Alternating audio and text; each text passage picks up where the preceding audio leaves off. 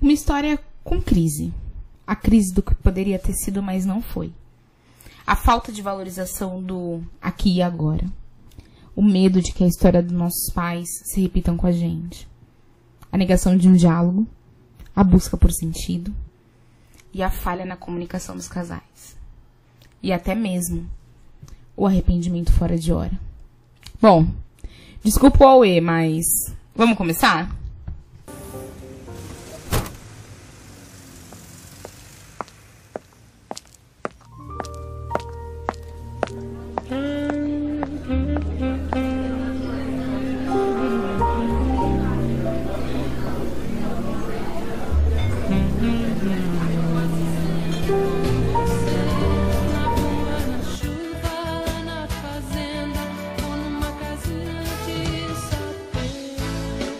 Lembra dessa música? Daquele show do Kid Abelha que a gente se conheceu em 96. Eu com 15, você com 19. Os dois na flor da idade. Gente, 1996. É. Você lembra que você me disse super apaixonado que a gente celebraria nosso casamento com essa música? E mal sabíamos que era verdade. Nos casamos. E nessa época, quando nos casamos, você já estava bem mais maduro, já estava trabalhando. E eu lembro quanto você me apoiou para terminar minha faculdade de arquitetura. Você sempre me falava que eu levava jeito com construções, histórias e arte. Mas eu não sei se eu te disse naquela época. Acho que não. Foram momentos e anos muito felizes compartilhados com você. E daqui a cinco dias, nós faríamos 21 anos de casados. 21 anos. Daqui a cinco dias. E já que eu tô bloqueada nesse WhatsApp, eu decidi usá-lo como o nosso diário nos próximos cinco dias. Essas mensagens nunca chegarão pra você. Mas eu preciso colocar pra fora.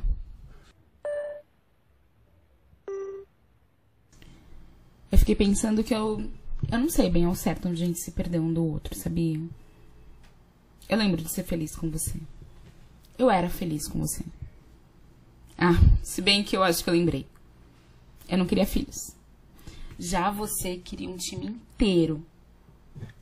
É. Eu lembro que você mostrava com frequência esse seu lado paternal. Eu não vou negar. Era incrível. Seja com o Scooby, o nosso cachorro, ou até com o João e o Lucas, né, os nossos sobrinhos. E não, antes que você se pergunte, não, não tinha nada de errado contigo. Fui eu que sofri demais com o divórcio complicado dos meus pais quando eu era criança. E o que eu queria era poupar qualquer criança do abandono ou de algum sofrimento semelhante a tudo que eu passei com eles. Como eu te contei, a gente era muito feliz. Mas. Porque a gente estava tão ocupado com outras milhares de coisas que eu acho que a gente nem notava essa felicidade. Nem dava tempo para ter consciência do privilégio que a gente tinha. É. Acho que eu tô mandando esse áudio só pra lembrar que. A gente foi feliz.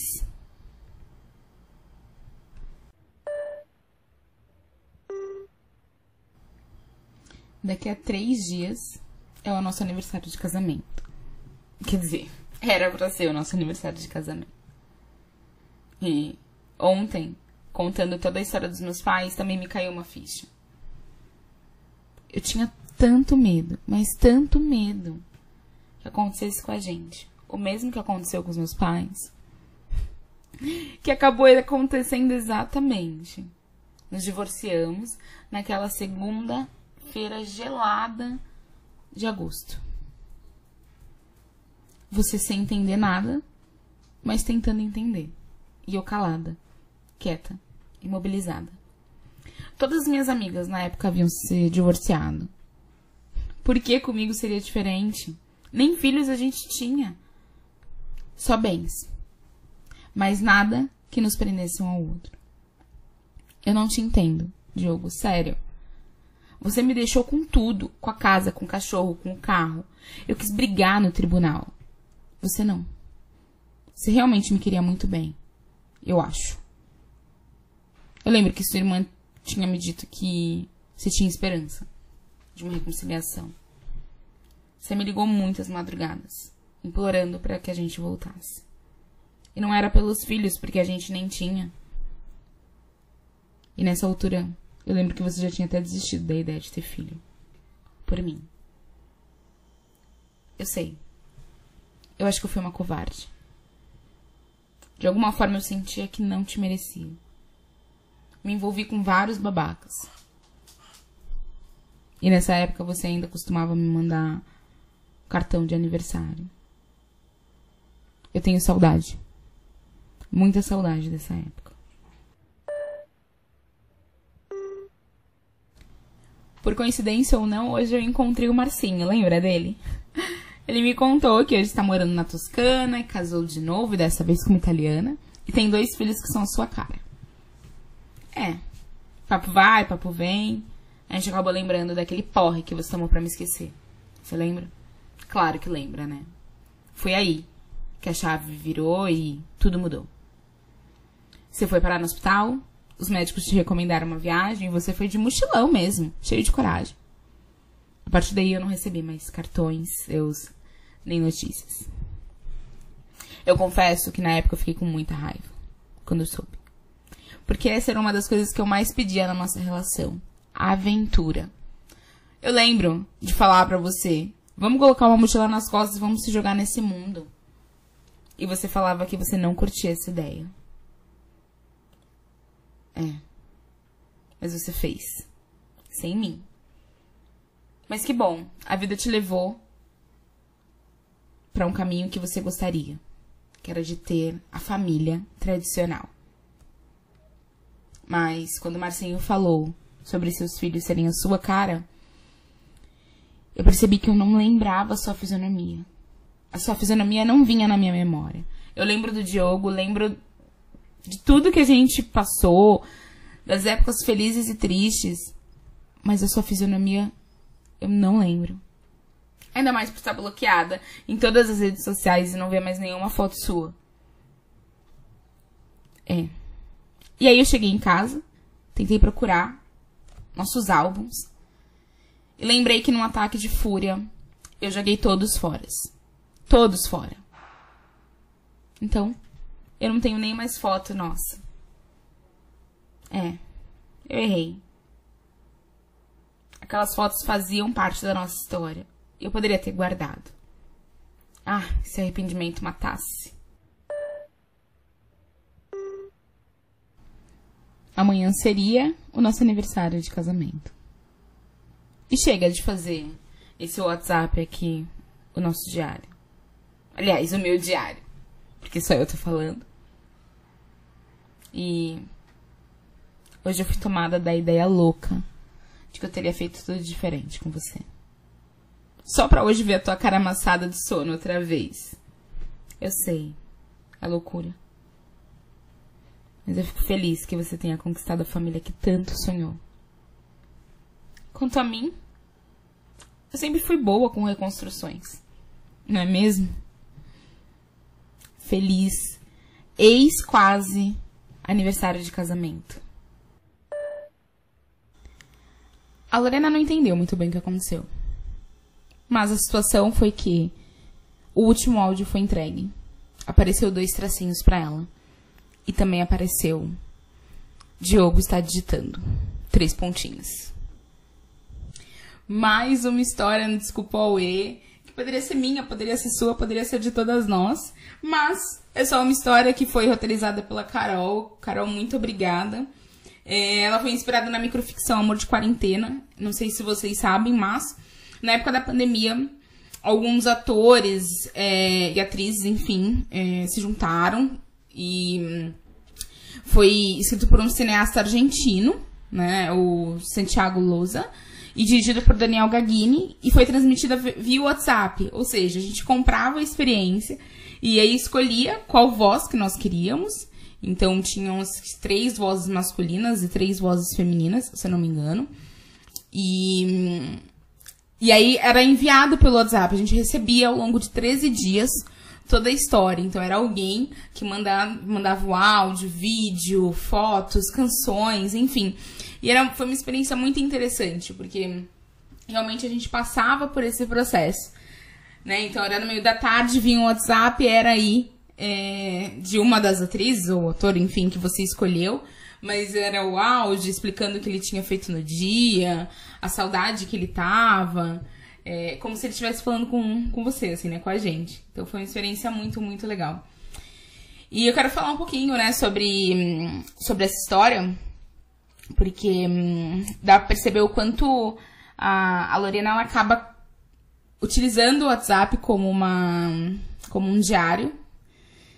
É, o que é interessante e super terapêutico, mas eu não recomendo você usar esse, esse diário com, com alguém específico. Acho que você pode até criar um grupo com você mesma, né? Tem aquela questão de você criar um grupo, retirar a pessoa e você consegue mandar mensagem para você mesma pelo WhatsApp. Ou até pelo Telegram também, né?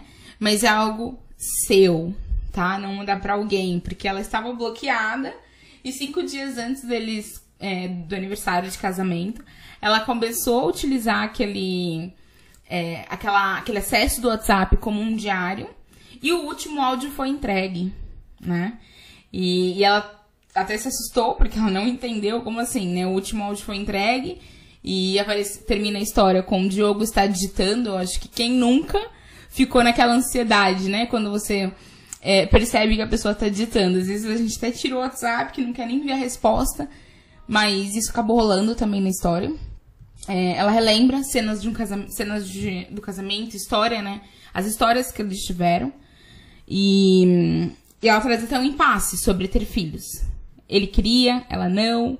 E juntos eles não conseguem chegar a um consenso a respeito do assunto. Existe até uma questão ali de, de autossacrifício do, do Diogo, no momento em que ela fala que teve uma época que até ele esqueceu e ele deixou pra lá a ideia do, de ter filhos por conta dela. Então ele iria autossacrificar, né? A questão de autossacrifício. Eu vou é, deixar o meu sonho de ser pai pra lá pra continuar essa relação. E mesmo assim, não deu certo, né? Então a gente precisa também muito ponderar essa ideia do autossacrifício. É, por que, que eu estou fazendo isso? Por que, que eu estou abdicando disso? Né? É, será que esse relacionamento, é, na ideia dele, seria só vai dar certo se eu não quiser mais ter filhos? E com o decorrer da, da história, a gente percebe que não, que mesmo eles não tendo filhos, não deu certo. Né? É, e a partir dessa situação, filhos, foi onde a Lorena traz à tona a situação de separação difícil dos pais quando ela era criança. E isso me remete muito, me lembra muito dentro da terapia do esquema, né? É, para quem não conhece, a terapia do esquema tá dentro da terapia cognitivo-comportamental. Ela tá ali na terceira onda da cognitivo-comportamental. E, e é- ela fala sobre os esquemas desadap- desadaptativos iniciais, que são os AIDS, que a gente chama, né? E dentro desses AIDS existe o de autossacrifício, que pareceu o Diogo, né, tendo ali, não sei se realmente ele tinha esse esquema, mas ele teve esse comportamento de autossacrifício para tentar manter a relação. E do lado dela, me pareceu ali um esquema de abandono. Ela até fala, eu não quero pôr uma criança no mundo e que hum, ela acabe hum, passando pelo que eu passei, que foi a separação dos meus pais, que foi muito sofrimento pra ela e, e o quanto ela traz isso pra relação, né? Porque ela não quer ter filhos, ao mesmo tempo ela parecia não conseguir manter uma relação ali é, saudável com ele, tanto que terminam, ele pede, pede, pede pra voltar, mas ela não quer voltar de jeito nenhum. E ela só quer voltar, na verdade, ela até sente a vontade de voltar ou reviver alguma história quando percebe que ele já tinha ido embora.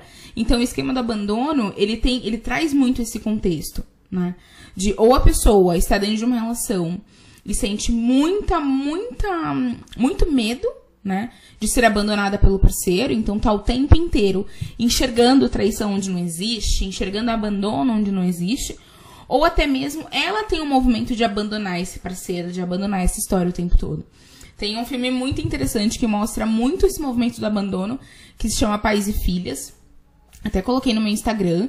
É, não faz muito tempo, também tem no canal do Telegram, pra quem se interessar, porque hum, mostra hum, é, a relação dela com o pai, que ela já, a mãe já tinha hum, falecido, então ela já tinha a perda de um dos cuidadores.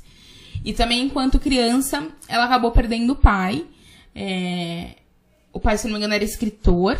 E ele acabou perdendo ele, então ela fica órfã de, órfã de pai e mãe. E, e quando mostra ela na idade adulta, mostra o conflito e a dificuldade que ela tem em se relacionar com, com os caras, né? É, tanto que, assim, ela tem tanto medo de permanecer numa relação que ela constrói uma relação em cima de traições. Então, é, quando finalmente ela se apaixona por um cara, é, mesmo assim ela acaba traindo ele diversas vezes. E ela não consegue entender o porquê ela trai, mas é, mostra muito esse esquema do abandono. né? De hum, eu não consigo manter essa relação, então eu abandono a relação. Assim como a Lorena, assim, a gente não aprofundou muito a história, mas quando ela me traz um contexto de eu não quero que a criança passe pelo que eu passei, o sofrimento que eu passei quando os meus pais se separaram. Então, é, provavelmente foi deixada ali um pouco de lado, de escanteio, nesse processo de término, né? E o que resultou, provavelmente também, num esquema de abandono. E dentro do contexto da história deles, ela abandonava o tempo inteiro. Então, ela abandonava a ideia de ter filhos, ela abandonava a, a ideia de permanecer naquele relacionamento. Mesmo ele falando, tudo bem, eu não quero mais ter, mais ter filhos. Mesmo assim, ela abandonou. Né? É, ela. Todo esse movimento de abandono foi muito sofrido para ambos. Ela até coloca que ela lembra, né? Aquela tarde gelada é, no em agosto, quando eles terminaram, quando eles assinaram o papel de divórcio. E, e ali ela coloca que o quanto isso, essa memória dela vem com um certo sentido, afeto. Porque ela lembra da temperatura que estava até o dia. Né? É, o quanto foi difícil passar por aquele processo. E mesmo passando por aquele processo difícil, o silêncio que ela ficou naquele dia. Que ela coloca que ela ficou ali em total silêncio enquanto acontecia o divórcio. Então, é, todo esse, esse age, né, esse esquema desadaptativo, desadaptativo de, de abandono, inclusive, é, reverbera nela até hoje. Se a gente for parar pra pensar, é, ela não traz um contexto de ter outra relação. Ela falou que tiveram outras relações que foram muito falidas, né, que foram caras nada a ver. E e demonstrar a saudade que tem do ex, né, do Diogo, justamente quando ele já tá com uma família formada. né? Quando ele já está com o sonho dele, da tal família tradicional, formada. E ali ela quer, de certa forma, ele. É, e isso não quer dizer que mesmo se eles voltassem, que ela não ia abandoná-lo em algum momento, tá? É, oito, olha só, quando a gente vê a linha do tempo deles, se a gente for parar pra fazer as contas, oito anos se passaram desde que eles se separaram e ela ainda não virou a página, sabe? É, quando ela decide oito anos depois do término usar aquele WhatsApp como, como um, um diário dela, contando a história deles, mas era na- sobre, a, sobre a visão dela, existe algo muito contraditório ali. Ela quis se separar, né? O Joe queria lutar, queria ficar, mas ao mesmo tempo ela sente falta dele e me traz até um, um, um apego, assim, meio desorganizado, né? Quando a gente vai falar, então, até sobre a teoria do apego aqui. A gente tem um contexto ali de um apego, tem o evitativo, tem o ansioso, tem o apego seguro, e tem também o mais novas, nas no- mais novas pesquisas, o apego desorganizado, né? Eu quero, mas não quero, eu fico, mas não fico, eu tô numa relação, mas não estou, eu traio o tempo inteiro essa pessoa que tá comigo, mas eu amo, mas eu quero ficar, mas eu quero ir embora. Então, é, a Lorena seria muito importante ela passar por um processo terapêutico justamente também para encarar é, essa história dela de apego, de como foi com os pais, da forma dela de existir nesse mundo que ela, que ela foi criando, né? É, como foram esses cuidadores com ela? qual, como seria esse processo de reparentalização com ela? Possivelmente seria uma paciente que hum, seria difícil, tal, inicialmente, aderir a uma terapia. É, por, bem nesse contexto de ir e vir, então talvez ela ficasse um bom tempo na terapia, indo e vindo, até finalmente confiar e permanecer no ambiente seguro da terapia. É, ela tem, encontra até hoje, como eu já falei, dificuldades em, em lidar com, com essa questão de relacionamento. Então ela pontua que fica com caras nada a ver. Mas por que será? Né? Que ela atrai, ela acaba atraindo caras com grandes níveis de abandono também. Porque ela tá procurando isso agora. Né? Porque no relacionamento que ela tinha estável, ela abandonou. E agora talvez ela esteja procurando pessoas que abandonem ela. E isso reforça a forma como ela enxerga o mundo. Que as pessoas a abandonam, que as pessoas vão embora. Né? Ela fala sobre esquecer o rosto dele. Né? Sobre abandonar, de certa forma, a, a ideia de quem foi o Diogo. Hum? E ela tá num processo de resgate. E eu digo até que pode ser importante esse processo de resgate de quem foi o Diogo na história dela, porque quando ela fala do Diogo, ela também fala dela. né? Então, é, ela acaba tendo insights ali. Poxa, eu não quis os filhos porque meus pais se separaram, né? É, e isso me demonstra até ela. Ela falar isso depois de oito anos. Me demonstra o quanto ela também tem dificuldade ali com confiança. Por que, que não foi dito na época, né? É, parece nessa história que não foi dito na época que ela não queria. Ela simplesmente não queria ponto. Mas tem uma história por trás. Então, quando a gente fala sobre abandono, sobre desconfiança, a gente tá falando ali sobre o primeiro domínio é, dentro do, dos esquemas, né? Que é o, o primeiro domínio é onde a gente fala sobre segurança. né? Será, o, como foram esses cuidadores que acabaram não passando essa segurança para Lorena? né? É, hum, Bom, essa foi a história de hoje. Espero que vocês é, curtam. Que quem tiver também mais interesse em saber sobre todo esse esquema de abandono, também no Telegram tem vários vários conteúdos também sobre o esquema de abandono, como to- todo. Nossa, até me confundi agora. No Telegram você vai encontrar vários materiais falando sobre esquemas, é, tanto do abandono, autossacrifício, desconfiança, enfim. Né, sobre esses 18 esquemas que a gente acaba carregando um pouco. Mas a mensagem que eu quero muito passar pra Lorena hoje, eu espero que sirva pra você, é que a vida é feita de adiantes. Tá? E se tem um rosto do qual você jamais se esquecerá, apesar de qualquer transformação do tempo, é o seu próprio. Então não esqueça de você. Se resgate e se faça bem.